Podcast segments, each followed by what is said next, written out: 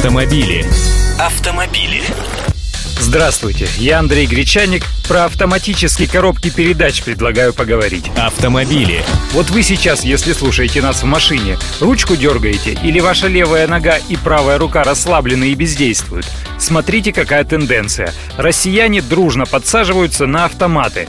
Больше 40% новых автомобилей продаются у нас с автоматической коробкой передач первом полугодии 2012 года текущего на долю автомобилей с автоматической трансмиссией пришелся 41,5% рынка новых автомобилей, хотя в прошлом году автоматом были оснащены 37,5% новых машин а 5 лет назад всего-то около четверти, 25 с небольшим процента. Такие данные приводит аналитическое агентство «Автостат».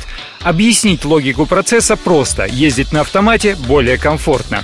И почти все автолюбители, которые впервые сели за руль автомобиля с автоматической трансмиссией, впоследствии уже не пересаживаются на машины с ручной коробкой. Кроме того, росту этого сегмента способствует увеличение в нашей стране числа женщин за рулем. Автоматы в большинстве своем стали надежными, а современные роботы с двойным сцеплением расходуют топливо осторожно и переключают передачи быстрее самого опытного гонщика. А какие еще аргументы остаются в пользу покупки машин с механической коробкой передач?